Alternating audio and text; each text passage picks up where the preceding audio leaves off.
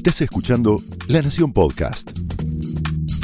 A continuación, todo lo que tenés que saber sobre tecnología con el análisis de Ariel Torres, Guillermo Tomoyose y Ricardo Sametban. Señales.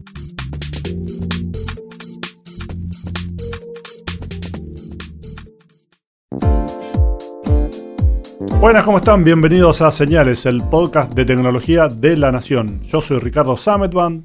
Yo soy Ariel Torres y esta semana, vieron que a veces no, no está eh, alguno de los tres mosqueteros, nos falta eh, Tomito. Le- Así le- como- esta semana le tocaba laburar. le, le tocaba laburar esta semana. Muy bien, muy inteligente, muy agudo, muy filoso. Eh, no, no, no así la semana, que más allá de que hubo algunas noticias que les vamos a comentar ahora, eh, fue una semana razonablemente tranquila en lo tecnológico. Ustedes saben que en la Argentina semanas tranquilas así por definición no existen. Llegáramos a tener una semana tranquila nos agarramos todos un ataque de ansiedad. Eh, hubo noticias de dos colosos y un aniversario. El primero de todos es Amazon. ¿Qué fue lo que anunció Amazon, Ricky? Amazon trajo, presentó 15 productos. Así, ¡pum! Sí, los pibes dijeron, mira, ¿querés producto? Toma. Toma.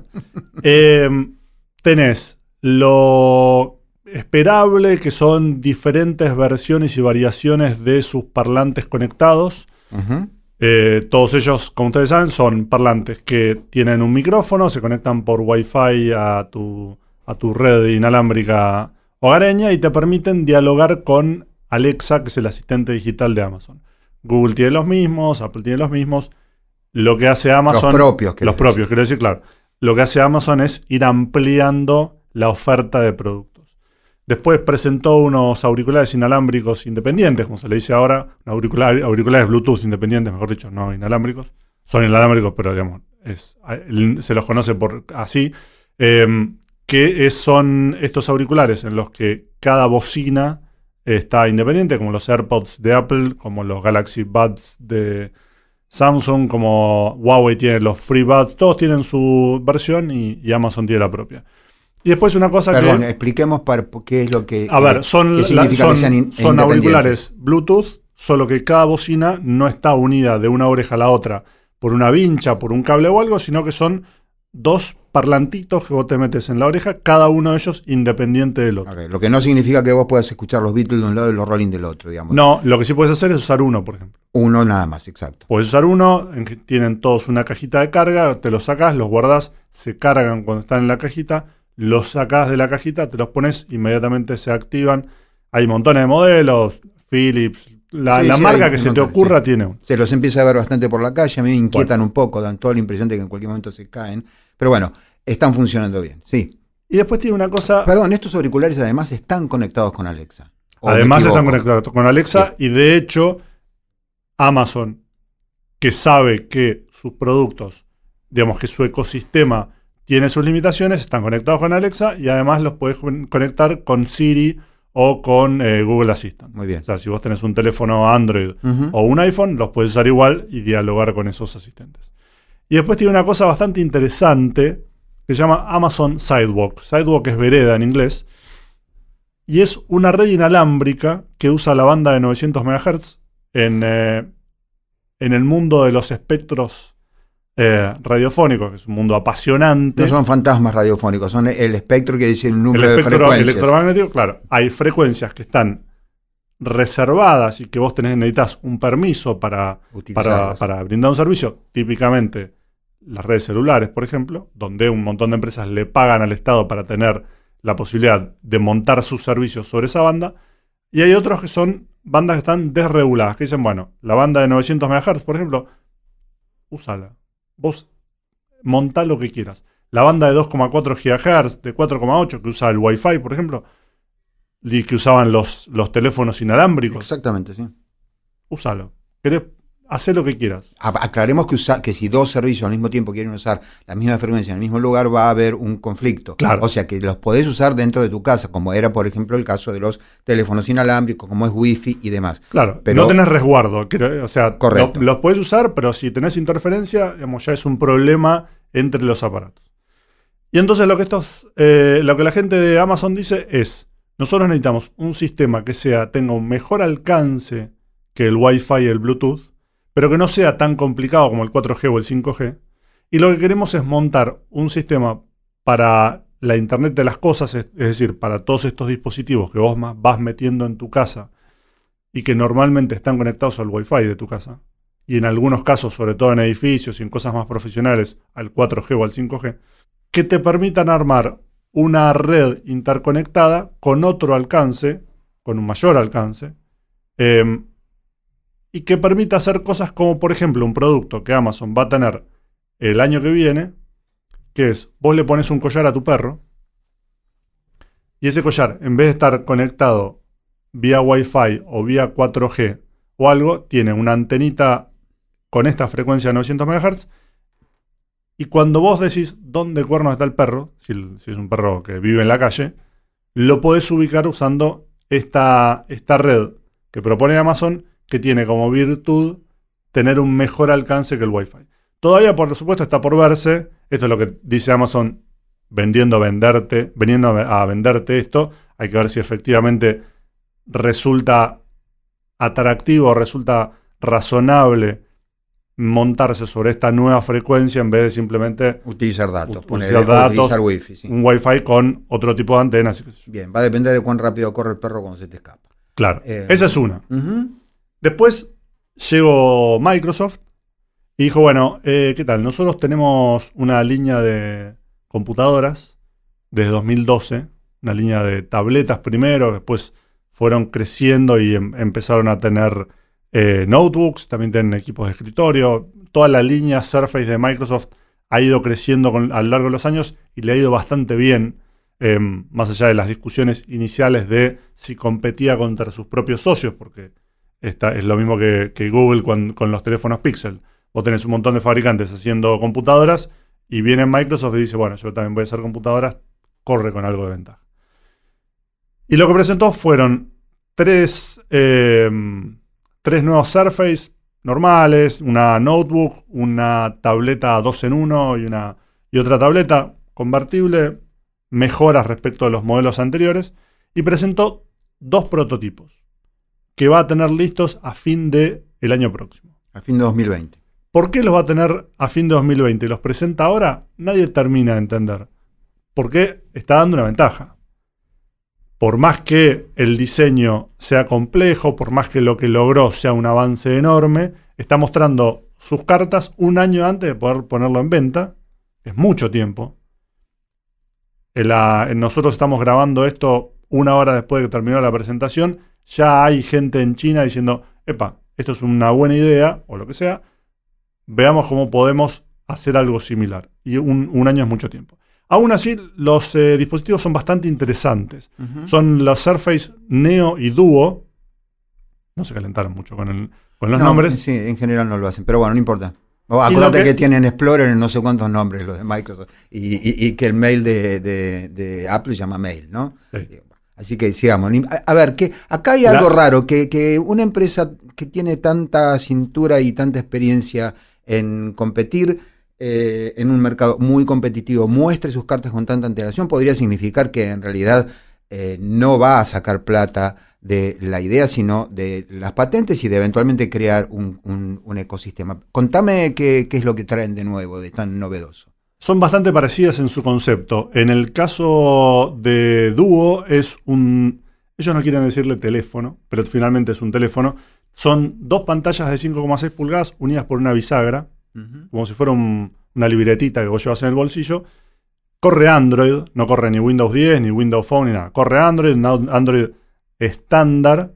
eh, va a correr Android 11 cuando, cuando salga al mercado, que es, junto con Android 10, las versiones que realmente tienen soporte para dispositivos con pantallas de diseño raro, de, de formato alargado, más grande, más chico, o con doble pantalla. Entonces, básicamente lo que tenés es un teléfono que tiene dos pantallas. Vos lo abrís como un librito, en una podés ver dos aplicaciones en cada pantalla, en una ves el contenido y en la otra lo usás para el teclado, por ejemplo, etcétera. Es, a ver, si no. Se cierra como un librito Perfecto. cuando, pará, cuando y también la bisagra tiene la posibilidad de una apertura de 360 grados, con lo cual vos lo podés abrir todo y lo usás como un teléfono normal con una sola pantalla de 5,6 pulgadas. Bien, sería algo así como un, un foldable, Sí. pero bien hecho. O sea, sin el problema de que en el lomo vos tenés Claro. pantalla que con el tiempo claramente se va a romper. Yo tengo esa impresión, por ahí me equivoco, me, me puede mandar un mail de, de acá a dos, tres años si me equivocaba, pero todavía no tenemos materiales capaces de doblarse tantas veces como se doblaría por día un, equipo de estos sin que termine eh, rompiéndose, por lo menos que además sirvan como pantalla, etcétera, etcétera. Claro, La idea esta es tener un aparato que se dobla, se convierte en librito, pero que en el lomo no tiene nada, tiene un mecanismo que sabemos que por las puertas, ventanas y demás que pueden durar por lo menos dos o tres años va a durar sin resquebrajarse. Entonces, cuando vos necesitas un teléfono, tamaño de teléfono, tenés un teléfono. Cuando, cuando necesitas por ahora una cuestión de productividad, porque claramente este es un, producto que está pensado desde el mundo corporativo primero. Eh, querés, necesitas algo más grande, lo abrís y tenés, una, tenés estas dos pantallas. No son los únicos que han planteado esto. El G, por ejemplo, vende los teléfonos, el G8X ThinkQ, que también es un nombre, un nombre que sale así Vos tenés que decirle al público tu secreto para acordarte esos nombres. No, y me estoy, me estoy olvidando un par más. Pero vos tenés, a ver, los Autohipnosis, es autohipnosis. viene eh, con una, es un teléfono común y silvestre que viene con una pantalla. Yoga, es yoga lo que haces para acordarte.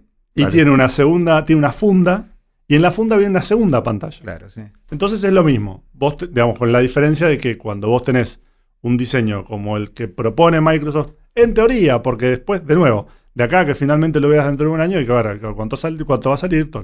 Pero en el caso de, del G, la, ventaja que tiene esto es que es el mismo teléfono para todo el mundo y aquellos que necesitan una segunda pantalla le pueden agregar opcionalmente esta función.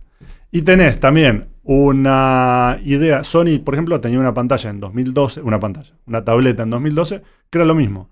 Era un librito con dos pantallas, con las, obviamente, con las limitaciones del caso. De la época, claro, sí. Y después tenés Surface Neo, que es lo mismo. Pero más grande. Pero más grande. Son dos pantallas de 9 pulgadas y ya corre Windows 10. Bien. Porque ya, digamos, ya la idea es otra. Es, mejor dicho, la idea es otra. A ver, en un caso es, vos tenés un dispositivo ultra portátil como un teléfono y a veces necesitas una pantalla más grande, para, necesitas una tableta, digamos, una pantalla también tamaño de tableta entonces usás este teléfono con Android. Si vos tenés una tableta y en algún momento necesitas algo más grande, como una pantalla tamaño notebook, usás el otro modelo. Y ahí ya, como la pantalla es suficientemente grande, se pueden dar el lujo, entre comillas, de meterle Windows 10 y toda la bola. Como bien decías, la alternativa a esto es la pantalla flexible. Eh, Samsung tiene una, Huawei tiene una, Ninguna se ha probado en el campo como exitosa y como que no se rompe. el único que está a la venta es el Galaxy Fold de Samsung. Lo pusieron en venta, lo tuvieron que sacar del mercado porque había un montón de fallas. Ahora volvió al mercado rediseñado. Hay al menos un reporte, que por ahora es poco, pero igual para un, equipo que sale 2.000 dólares, no es poco. Ya hay un equipo que ya de nuevo dijeron, che, a mí me habían dado uno, tenía una falla lo rediseñaron, me lo volvieron a traer y tiene la misma falla. Con lo cual no sabemos. Huawei dice que su diseño resuelve algunos de esos problemas. Como bien decía Ariel, Corning, que es la compañía que hace Gorilla Glass, que es el vidrio que protege la mayoría de los teléfonos que puedes haber visto en cualquier lado. Que lo disparó, lo, catapultó, como se dice, a la fama el iPhone, porque fue Steve Jobs en persona a pedirle al señor Kerning que le hiciera no sé cuántas millones de pantallas y tuvo que invertir un montón de plata. Le hizo el cheque en el momento para ampliar la fábrica, porque la verdad que esos vidrios súper duros no tenían muchas aplicaciones. Bueno, la gente de Corning tiene un vidrio que es flexible, pero no está listo. Lo que ellos dicen es, por ahí en 2020, 2021 lo vamos a tener en el mercado. Sí, pero además. Con lo cual, por lo pronto, en los próximos dos años, si vos te compras un teléfono flexible, que está entre 2.000 y 3.000 dólares, tenés el problema de que te estás comprando un teléfono que está cubierto en plástico. El plástico se, se, raya. Y hay otra cosa: las pantallas no son solamente plástico o vidrio kernel. La pantalla abajo, hay una pantalla. La pantalla es una superficie con un montón de, LEDs, eh, o sea, son, es electrónica y en general en esta vida, hasta ahora, no en las películas de ciencia ficción, en esta vida hasta ahora, a la electrónica no le recopa que le estés doblando la, la, plaqueta. O sea, no es una buena idea, ¿está bien? Si uno agarra un teléfono y lo empieza a doblar, bueno, entonces para mí, la, o sea, la impresión que tengo, y repito, eh, es, bastante arriesgado hablar del futuro, pero acá estamos hablando del futuro muy inmediato. yo estoy hablando de este año y el que viene.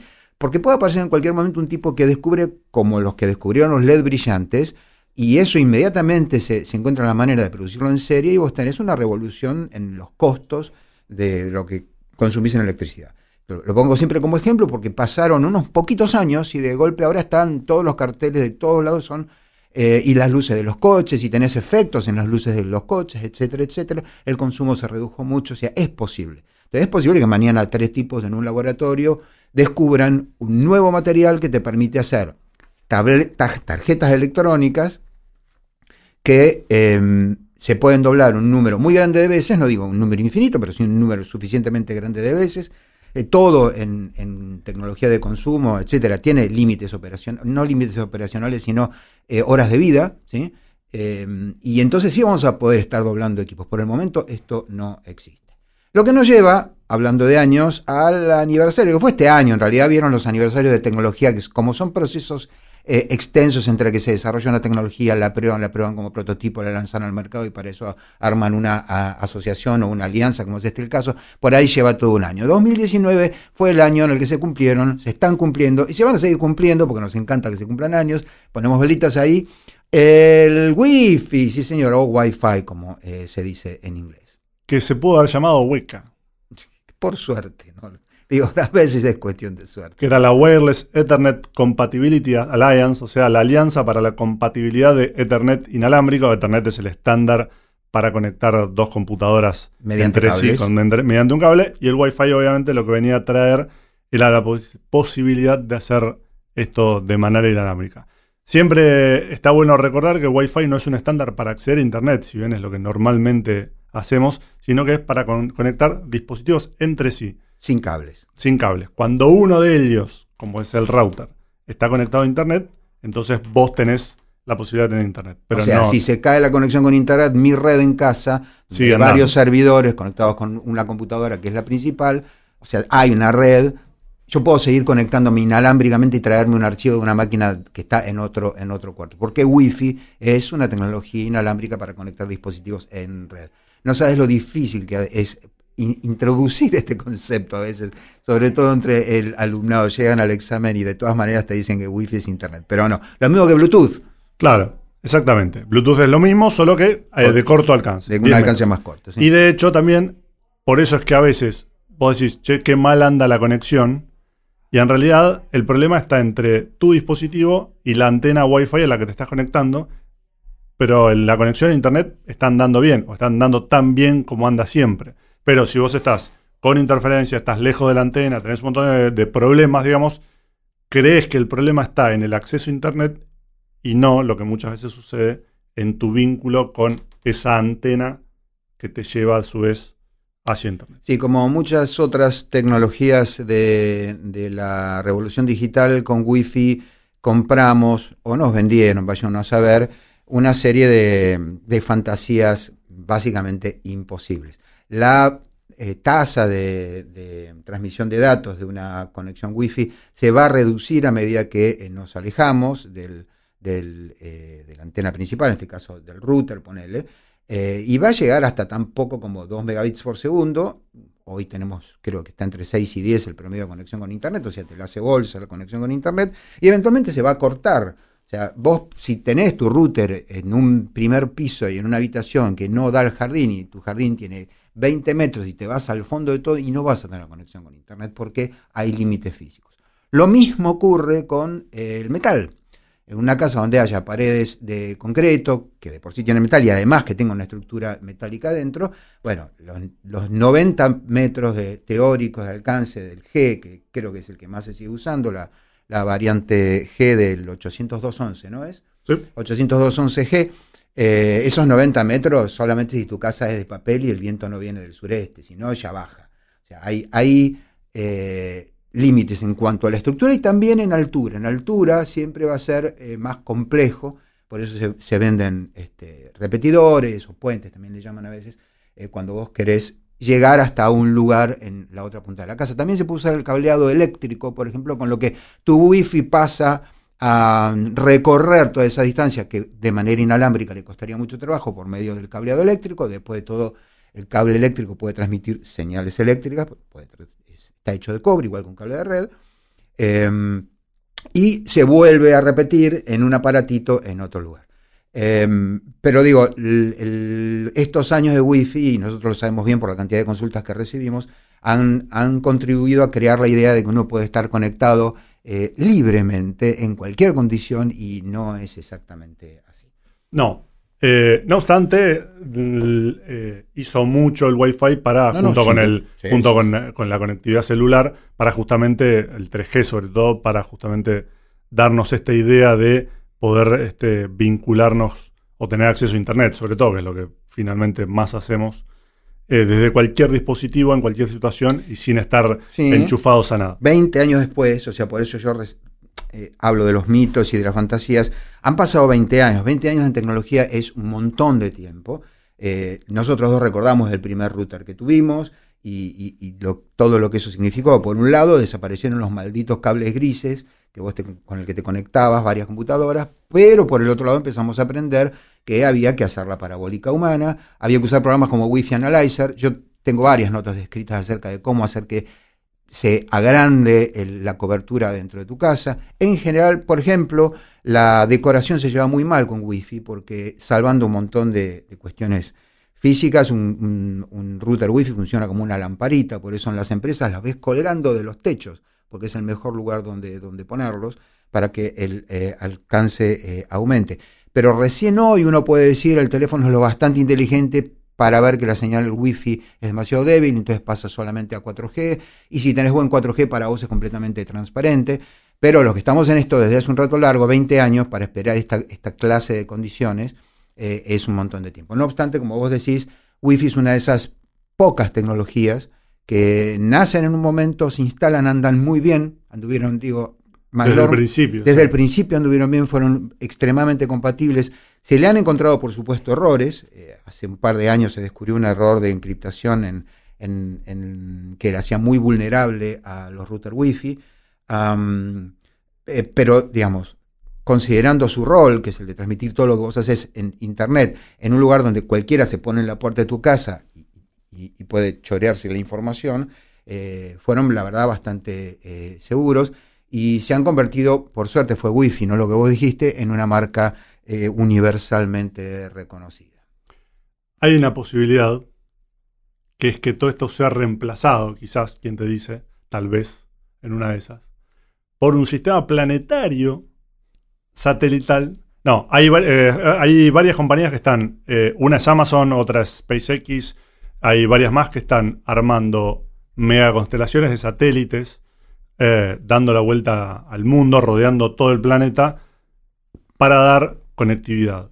¿Cuál es la idea? Que vos tengas cualquier dispositivo y en vez de tener que depender o del wifi de tu casa o de la antena del barrio, te llegue o tengas conectividad directamente con una red satelital, con lo cual ahí sí tendrías conectividad en cualquier parte del mundo. No dependerías y de eso, si te vas al medio del campo, tenés conexión, si estás en la Antártida, tenés conexión, si estás en el Himalaya, tenés conexión. Lo cual no necesariamente es bueno. Eh, sí es bueno en el momento que lo tenés, o que lo necesitas, por supuesto, pero siempre hay que estar pendientes de no estar sobreconectado. Sí, em, yo estoy seguro, y de nuevo, esto es una predicción y por lo tanto lo, hago como tal, eh, de que posiblemente ocurra algo antes que, no, conduzca a poner una red de, satélites em, para tener ese grado de conexión. Sí es cierto que hoy cuando uno usa, por ejemplo, OpenSignal, creo que se llama, me corregirá si no es así, y mira el mapa, ve que hay wifi en los, los grandes centros urbanos, en las rutas principales, pero si te vas al medio del campo, lo hemos pasado todos, no tenés ninguna conexión. Y por otro lado, también es cierto que nos, como cada vez que obtenemos una tecnología, nos hemos vuelto dependientes de esa tecnología. Y esto es inevitable, quiero decir. Un día inventamos los zapatos, hace muchísimo tiempo, y hoy no es que cualquiera dice, no, me quiero liberar de los zapatos, no podés.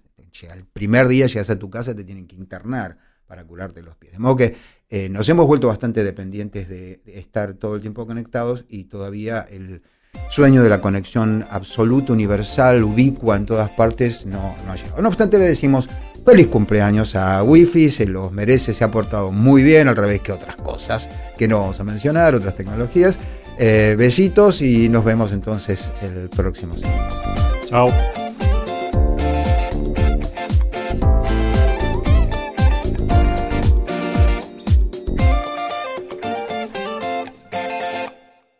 Esto fue Señales, un podcast exclusivo de La Nación.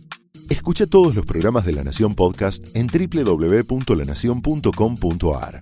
Suscríbete para no perderte ningún episodio. Estamos en Spotify, Apple Podcast, Google Podcast y en tu reproductor de podcast favorito. Seguí escuchando La Nación Podcast.